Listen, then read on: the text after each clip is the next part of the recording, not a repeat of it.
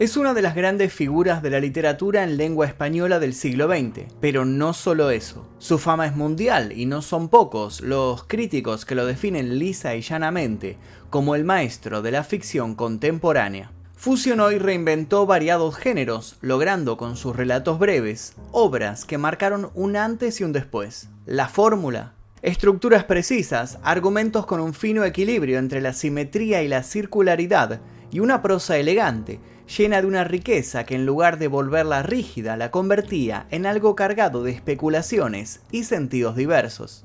Su imaginario construyó bibliotecas dentro de bibliotecas, espejos dentro de espejos, laberintos dentro de laberintos todo sometido a una idea voraz del tiempo, a constantes paradojas de identidad, de verdades. Coqueteó con humanidad frente a lo metafísico, y fue exclusivamente metafísico con lo humano. Convirtió a lo mundano en un trampolín para sumergirse en un orden cósmico quizás sin un dios, pero no carente de un misterioso sentido del humor donde todo tiene que ver con todo, donde nada es lo que parece, y donde el metamundo es tan o más falso que el mundo real. Mentiras dentro de mentiras. Para otros no es más que un intelectual pretencioso, frívolo y artificial. Y así fue su vida, como la de todos, una simple narración, una historia. Y esta es la historia que sobre sí contó un gran narrador de historias, una historia que se pretende vacía de sobresaltos, pero que está repleta de épica en cada uno de sus pequeños movimientos, de sus giros, de sus extravagancias. Esta es la historia de un hombre casi ciego que amaba leer y escribir. ¿Cómo fueron sus inicios? ¿Cómo fue ese extraño accidente que cambió su vida para siempre? ¿Cómo fue la última vez que lo vieron en público? Bueno, por esos lugares pasará nuestra historia para finalizar el 14 de junio de 1986. El día que murió Jorge Luis Borges. Pero antes de comenzar el video les quiero hacer una pequeña recomendación. Usen Surfshark. ¿Qué es Surfshark? Muy simple, les cuento. Es una VPN que les va a permitir navegar por internet sin preocuparse porque les roben datos, los bloqueen por la zona en la que viven o les cobren precios de más. La VPN Surfshark los va a conectar de manera automática al servidor más rápido que encuentre. Es muy fácil de instalar y de utilizar en muchos dispositivos con una sola suscripción. Y hablando de instalar, les voy a dejar un link aquí debajo para que se la bajen y la instalen con un 83% de descuento y hasta 3 meses gratis, prácticamente regalado. Les cuento que ahora que se está volviendo a viajar, van a poder comprar pasajes de avión con precios de otros países, comparar desde dónde sale más barato y comprar justamente ese. Y si con todo eso no los convencí, les cuento que funciona en todos los dispositivos y que tiene atención al cliente las 24 horas del día. Ahora sí los convencí, bueno, les dejo el link aquí debajo para que se lo bajen, pruébenlo y después me cuentan qué tal les pareció. Ahora sí comencemos. El relato más conocido que hay sobre su muerte proviene del diario de uno de sus grandes amigos, otro escritor, uno con el que colaboró durante muchos años, uno con el que solían crear grandes personajes. Hablamos de Adolfo Bioy Casares. Bioy tomó algunas notas en los últimos meses de vida de Borges, donde dejó un breve pero conciso anecdotario de lo que pasó con su colega. El 5 de noviembre de 1985 escribió, por ejemplo, que Borges estaba muy bien, que podía caminar sin apoyarse en nadie y que le había contado que según su médico sus problemas de circulación no tenían cura. Luego le había sugerido que quizás un coñac podía funcionar por lo menos de paliativo. Borges había rematado mencionando que esperaba que todo el asunto no finalizara con él convirtiéndose en alcohólico. Más tarde, sin tanto entusiasmo, le había comentado que había estado esperando los resultados de unos exámenes que no prometían nada bueno. Finalmente, el diagnóstico de cáncer de hígado terminó por nublar todo el panorama. No sin algo de urgencia había ordenado manuscritos, cambiado su testamento, hablado con editores y, según el mito, quemado páginas y páginas de relatos jamás publicados que no quería que vieran la luz. También se había casado en Asunción con María Kodama y viajaría a Ginebra contraviniendo las indicaciones médicas. Tanto da morir aquí o allá, habría expresado. La muerte se había vuelto una obsesión para Borges, y no era la primera vez, ya lo había obsesionado antes, quizás nunca había dejado de obsesionarlo. A mediados de febrero de 1986, muchos se empezaron a preocupar por la falta absoluta de noticias de Borges. Recién el 12 de mayo sonaría el teléfono en la casa de Bioy. Él y su compañera desayunaban. Había atendido ella. Era la flamante mujer de Borges. Pidió hablar con Bioy. Le dijo que Borges no estaba nada bien, que oía mal. Háblale en voz alta, había remarcado. Luego, la voz de Borges. Bioy le preguntó cómo estaba. Regular, no más, respondió el otro. Quiero verte, le soltó su amigo, no pudiendo evitar ir directamente al punto. Tras unos segundos, Borges le había contestado, no voy a volver nunca más. Más silencio. Bioy anotó en su diario que estaba convencido que Borges lloró en ese instante. Poco más de un mes después, Bioy caminaba hacia Ayacucho y Alvear, cuando un joven lo paró y le dijo, falleció Borges. Se enteraría Bioy unos años después que Borges había estado acompañado sus últimos días por algunos amigos. Estos amigos le contaron que 15 días antes de morir, Borges había girado la cabeza y había exclamado, ha llegado, está aquí. Había descrito a la muerte como algo externo, frío y rígido. Luego, se había repuesto del shock y había cantado La Morocha y otros tangos. Moriría recitando el Padre Nuestro. En anglosajón, en inglés antiguo, en inglés, en francés y en español. Por si acaso, había explicado con una sonrisa leve. Su corazón dejó de latir en una casa alquilada cerca de la Gran Rue. Dicen que la casa no tenía número y la calle no tenía nombre. Borges decía estar muy contento allí y se lamentaba por no haber pasado en aquel lugar su juventud. Una juventud en la que ya había estado en Ginebra, pero que había iniciado lejos de allí, más precisamente en Buenos Aires, que es donde comienza este relato.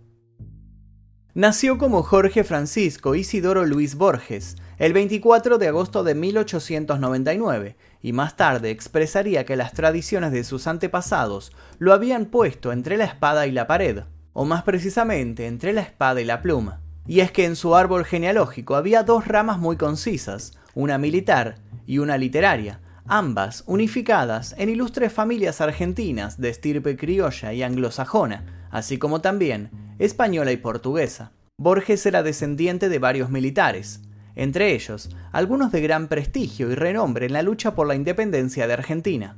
Por otro lado, su abuelo paterno había sido un coronel uruguayo y su abuelo materno había luchado contra Juan Manuel de Rosas. Pero Borges también era descendiente de importantes amantes de las letras, su bisabuelo paterno había sido un poeta romántico que editó uno de los primeros periódicos ingleses del Río de la Plata, y uno de sus tíos había sido poeta y profesor de filosofía.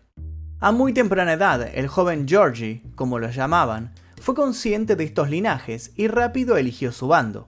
Sin embargo, nunca dejaría de sentir la sombra del camino no elegido. Se sintió algo cobarde por la elección y no dejó de alabar el coraje del que puede vivir aventuras y no solo escribirlas. Allí ya empezarían sus contradicciones y ambivalencias. El padre de Borges había nacido en Entre Ríos, era abogado y daba clases de psicología. Era un ávido lector y tenía aspiraciones literarias que concretaría en algunas traducciones, una novela y un generoso puñado de poemas. Su madre, Leonor, había aprendido inglés y también traducía. En su casa se hablaba tanto castellano como inglés, por ende, Jorge Luis creció como bilingüe. Su casa natal estaba en la calle Tucumán 840, pero su infancia transcurrió un poco más al norte, en Serrano 2135, en el barrio porteño de Palermo. En aquella casa ajardinada aprendió Borges a leer con su abuela Fanny a muy corta edad y ya a los seis y sin muchos rodeos confesó a sus padres su vocación de escritor e inspirándose en un pasaje de Don Quijote de la Mancha, redactó su primera fábula, por esa época comenzó a tomar sus primeras lecciones con una institutriz británica y a los 10 años hizo su primera publicación. La obra, una brillante traducción del Príncipe Feliz de Oscar Wilde. El inicio de su educación formal en una escuela pública fue una experiencia traumática. Todos se burlaban de él, de sus lentes, de su tartamudez, de su torpeza para los deportes. ¿Qué aprendería en aquellos años el pequeño? A sobrevivir. Todo lo demás ya lo sabía. En 1914 el padre de la familia comunicó que se veía obligado a dejar su profesión por una ceguera progresiva y hereditaria. Su hijo sintió mucha pena por su progenitor y es probable que desde ese mismo momento haya sabido que el carácter hereditario de la enfermedad lo volvía una víctima futura de la misma. ¿Comenzó desde entonces a imaginar su final? Imposible saberlo. Sí sabemos que la familia se dirigió a Europa en busca de un tratamiento oftalmológico especial, pero el estallido de la Primera Guerra Mundial los había obligado a instalarse en Ginebra, Suiza, donde el joven Borges y su hermana asistirían a la escuela. En este nuevo ambiente el joven fue tratado como un erudito y ganó algo de confianza en sí mismo. Para ese entonces, devoraba incansablemente la obra de los escritores franceses al tiempo que descubría el expresionismo alemán. Unos años después reencontraría su amor con autores españoles y para 1919, con el conflicto ya finalizado, se muda a España. Se supone que allí compuso versos jamás publicados, exaltando la revolución soviética. En Madrid se topó con el notable políglota y traductor español Rafael Cancinos Asens, a quien proclamaría su maestro. Conoció también a muchos otros intelectuales de la época gracias a sus traducciones y rápido empezó a ser habitué de círculos selectos de artistas, círculos con los que a veces se sentía cómodo y otras tantas no. A muy corta edad había ganado bastante prestigio en diferentes sitios, pero no se sentía parte fundamental de ninguno aún no lograba encontrarse. Para eso, debía volver a su lugar de nacimiento. Su reencuentro con Buenos Aires a principios de los 20 terminaría de forjar su cosmovisión. Volver a una tierra natal que ahora estaba tan cambiada hizo que la fascinación por la incertidumbre y la nostalgia se amalgamaran en él, dando génesis a una de las partes fundacionales de su identidad como escritor. De regreso a Buenos Aires en 1921, Borges fundó con otros jóvenes la revista Prismas y más tarde la revista Proa. Firmó el primer manifiesto ultraísta argentino y tras un segundo viaje a Europa, entregó a la imprenta su primer libro de versos, Fervor de Buenos Aires, en 1923. Del mismo se editaron unos 300 ejemplares y los pocos que se conservan son considerados hoy día como auténticos tesoros por los bibliófilos y coleccionistas. Borges colaboraría en Martín Fierro, una de las revistas clave de la historia de la literatura argentina, de la primera mitad del siglo XX, y no conforme con eso, marcaría tendencia en otras publicaciones. No tardaría en seguir presentando obra poética y ensayos de notable carácter y sensibilidad. Durante los años 30 su fama creció en Argentina y su actividad lo vinculó con Victoria Ocampo y Silvina Ocampo, que serán quienes le presentarán al escritor con el que comenzó este informe, Adolfo Bioy Casares. Borges continuó con la crítica literaria, tradujo autores consagrados y colaboró en la fundación de la emblemática revista Sur, en torno a la cual se moverá lo mejor de las letras argentinas de entonces. Puede decirse que por estos años Borges funda con su escritura una Buenos Aires mítica, dándole espesor literario a calles, barrios, portales y patios. Terminaría de pulir sus formas con la revista Multicolor, un suplemento en el que le piden que escriba sobre sucesos de alto impacto. Le dicen que con un 20% de verdad es suficiente para darle base a la nota. El resto puede y debe ser ficción. Abierto esta posibilidad, Borges crea lo que sus críticos llamarán ficción especulativa o literario conceptual. En 1935 aparece Historia Universal de la Infamia, con textos que el propio autor califica como ejercicios de prosa narrativa. En el momento en el que parece por fin encontrar su voz, la tragedia se cierne sobre él. Primero la muerte de su abuela y después la de su padre.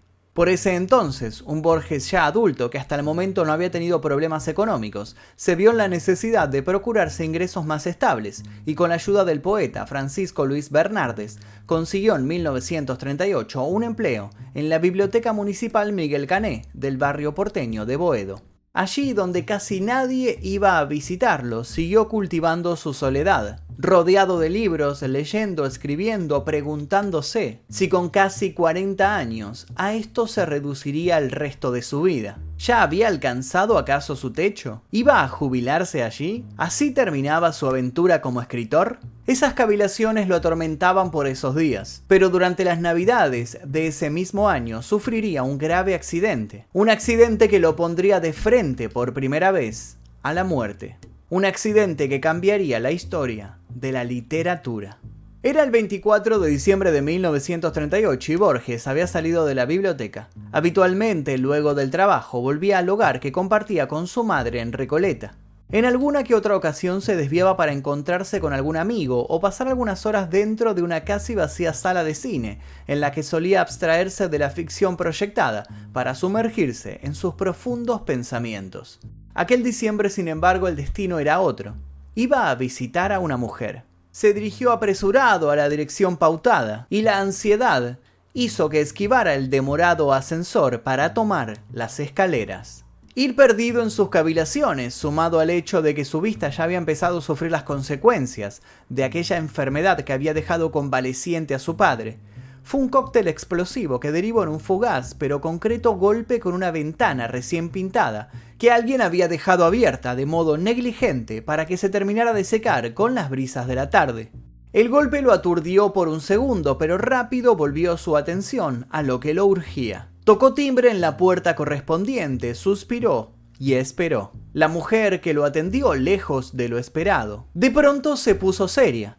Abrió los ojos de par en par y no pudo evitar pegar un grito. Borges primero no entendió, y luego, un calor que nada tenía que ver con el pudor que lo invadía, empezó a bajar por su mejilla. Se percató en ese segundo mientras corroboraba el hilo de sangre con sus temblorosas yemas de sus dedos de que el golpe había sido mucho peor de lo que había pensado. Aunque le hicieron las curaciones de inmediato, la pintura le produjo una infección en la herida y pasó varias noches en cama con fiebre, alucinaciones y delirios, hasta que perdió el habla y debieron internarlo.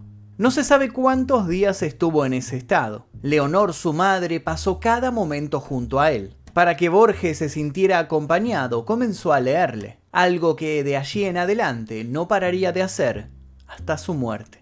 Ya salido del hospital y en pleno proceso de recuperación, Borges sintió la necesidad de volver a escribir. Ya había publicado varios libros de poesía y ensayo, incluso había recibido un premio por los poemas de Cuaderno San Martín. Había coqueteado con cuentos, pero no había cruzado el umbral. Se planteó entonces hacerlo, no tanto por valentía, sino por miedo. Tenía miedo que tras el golpe sus facultades neurológicas estuvieran disminuidas Tenía miedo de darse cuenta de que ya no podía hacer lo que siempre había hecho con naturalidad. Si fracasaba en algo nuevo, se dijo, no sería tan grave. Pero no solo no fracasó, sino que hizo que la llave de su imaginación diera el giro definitivo y se abrieran frente a él posibilidades hasta el momento ignoradas. Se encaminaba, ahora sí, hacia el pináculo de su carrera.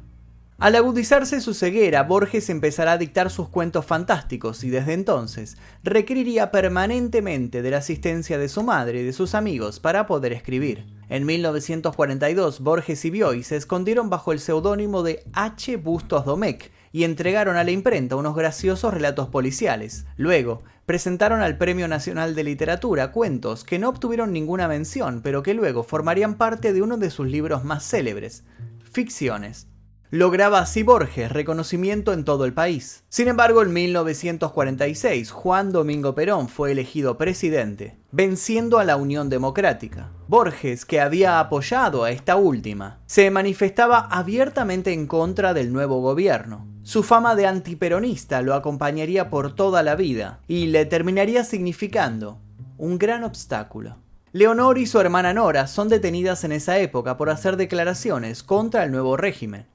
Borges, por su parte, a causa de haber firmado manifiestos antiperonistas, es apartado al año siguiente de su puesto de bibliotecario y se lo nombra despectivamente inspector de aves y conejos en los mercados.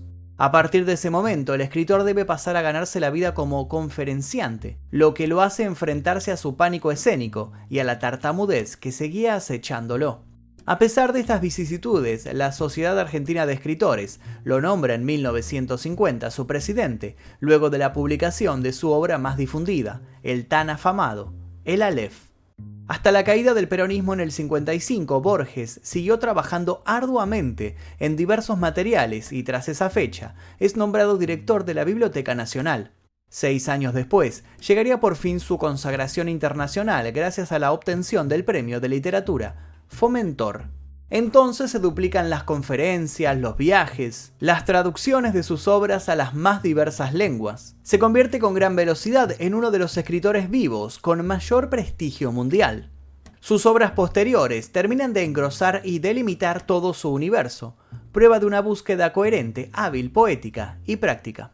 Pero en 1973, con el renovado triunfo electoral del peronismo en Argentina, queda otra vez desposeído de su cargo en la Biblioteca Nacional.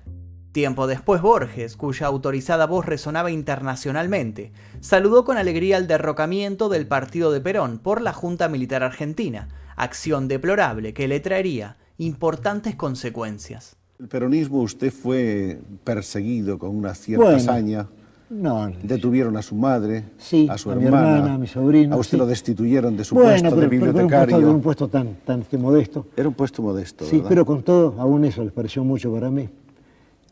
No, pero yo, yo tengo mi conciencia clara en materia política. Aunque no me he ocupado de política y no entiendo de ella, pero entiendo de ética, ¿no? Muy probablemente Borges se arrepintiera más temprano que tarde por su saludo cordial a la dictadura sobre todo cuando la misma comenzó a cobrarse numerosas víctimas y empezaron a proliferar los desaparecidos entre los escritores. El propio Borges, en compañía de Ernesto Sábato y otros literatos, se entrevistó en 1976 con el presidente de facto para interesarse por el paradero de sus colegas. De todos modos, el mal ya estaba hecho. Su actitud inicial hizo que se ganara la enemistad de muchos intelectuales europeos que miraban con malos ojos lo que sucedía en Argentina. Así fue que académicos suecos manifestaron públicamente que jamás recaería el Premio Nobel de Literatura sobre Borges por razones políticas. Más tarde se diría, sin embargo, que el premio Nobel no llegaría a sus manos porque quienes analizaron fríamente su obra la encontraron demasiado elitista y alejada del consumo popular. Esto no quitó que en 1979 se le concediera el premio Cervantes y se lo siguiera aplaudiendo cada vez que pisaba una sala. Unos años más tarde el hombre haría su última aparición pública, antes de dejar un halo de misterio tras de sí. El 27 de noviembre de 1985 se realizó una exposición de todas las primeras ediciones de Borges, única realizada en vida del autor y con su presencia. La cita tuvo lugar en una librería de Arenales 1723. Cuando llegó al lugar un encorvado Borges y aunque ya casi nada veía, rememoró todos los frentes de esa cuadra, haciendo alarde de una proverbial memoria. En el pequeño lugar Borges se reencontró con su amigo Adolfo Bioy Casares, a quien ya entonces no frecuentaba con tanta asiduidad. Firmó libros mientras los analizaba con la distancia que los años le permitían, y en determinado momento, cuando todos lo escuchaban, exclamó, Mañana viajo a Italia, donde pasaré la Navidad. Luego, iré a Ginebra a morir. Allí, en su ambiente natural, rodeado de ejemplares viejos, el gran escritor adelantaba su final frente a un grupito de espectadores, que atinó a no creerle y reírse de un modo incómodo, sin saber que esta vez no había ficción en sus palabras. Como ya dijimos, luego de casarse con María Kodama, una mujer mucho más joven que él, de origen japonés, y a la que nombraría su heredera universal, Jorge Luis Borges falleció en Ginebra a los 86 años y fue enterrado en el cementerio de notables, en Plain Palais. Con afán de celebrar su natalicio número 110, una diputada argentina propuso repatriar sus restos al cementerio de la Recoleta en Buenos Aires. Borges no está enterrado en Ginebra porque murió accidentalmente en Suiza o porque nunca pudo volver. Fue su intención ir allá para morir, algo que está sobradamente documentado y acreditado, alegó un abogado contratado por Kodama. Para algunos, la polémica se zanjó con aquellas palabras. Otros buscan pistas en la biografía de Borges y no se cansan de afirmar que hay razones de sobra para sospechar que el hombre quería tener su lecho definitivo en la Tierra que lo había visto nacer. Se hace prácticamente imposible pensar en la literatura del siglo XX sin pensar en Borges. Su conocimiento de la Biblia, la cábala judía, las primigenias literaturas europeas, la literatura clásica y la filosofía le otorgaron un arsenal simbólico que usó para dar vida a creaciones que lo harían trascender. Su vida a la distancia se parece sospechosamente a una de sus fantasías. Se trata de una vida surcada de premoniciones y circularidades, una vida en la cual una ventana abierta marcó la diferencia. Podemos decir que gracias a esa ventana Borges contactó con sí mismo, creando así a otro Borges. Ese doble del que siempre escribió en sus libros. Ese otro yo, dicen, a diferencia del que fue a Ginebra. Aún recorre el barrio de Palermo, con paso lento, aferrado a su bastón, ajeno a un mundo veloz y en constante cambio. Un Borges que aún se sostiene en el tiempo, inmortal. Y hasta aquí el video del día de hoy, espero que les haya interesado la vida y la muerte de Borges y esta particular anécdota que hemos narrado y espero que les haya servido si es que no conocían sobre su existencia. Les voy a dejar un par de videos aquí para que sigan haciendo maratón en este canal. Yo los invito a dejar un comentario con posibles sugerencias para futuros videos. Y sin nada más que decir me despido. Mi nombre es Magnum Mephisto y esto fue El Día Que. Adiós.